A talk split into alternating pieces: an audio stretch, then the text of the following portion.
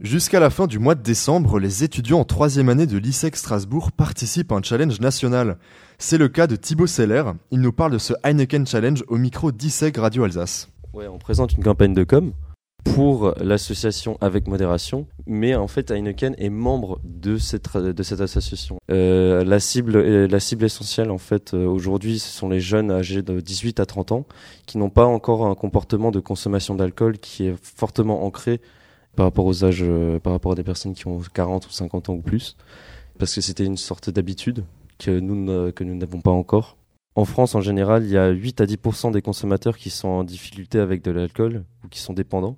Il y en a 25 qui sont susceptibles de prendre des risques euh, ponctuels et chez les jeunes, c'est plutôt des risques à court terme. Le challenge national Heineken avec modération, c'est jusqu'à la fin décembre pour les élèves de 3 année à l'ISEC Strasbourg.